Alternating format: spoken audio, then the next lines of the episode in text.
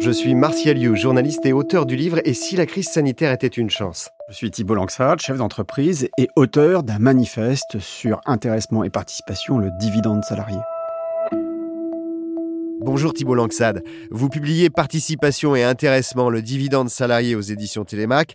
Il s'agit d'un manifeste qui propose la mise en place d'un dividende pour les salariés afin qu'ils bénéficient euh, eux aussi des bons résultats de leur entreprise, comme les actionnaires. Alors pouvez-vous nous dire quels sont les trois éléments clés en faveur de la mise en place de ce dividende? Ce que j'essaye d'expliquer dans ce livre, c'est trois principes.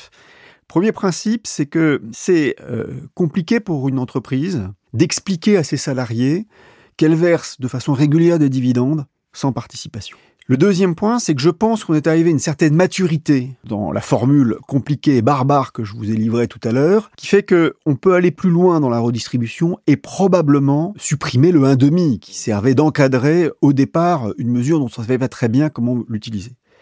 Et puis le troisième point, c'est que ça doit concerner toutes les entreprises. Voilà les trois points clés.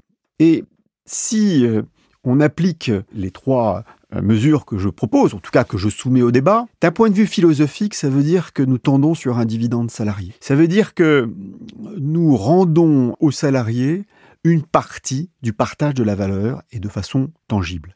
Je pense que un des enjeux qui est d'augmenter le pouvoir d'achat, c'est également un enjeu de réconcilier les Français avec cette notion de dividende. Et à partir du moment où on rend le dividende conditionné à de la participation, à partir du moment où on le rend possible pour toutes les entreprises, eh bien, peut-être que le temps est venu de l'appeler du dividende salarié. Et le partage de la valeur, dans sa formule actuelle, elle est déjà extrêmement proche du dividende.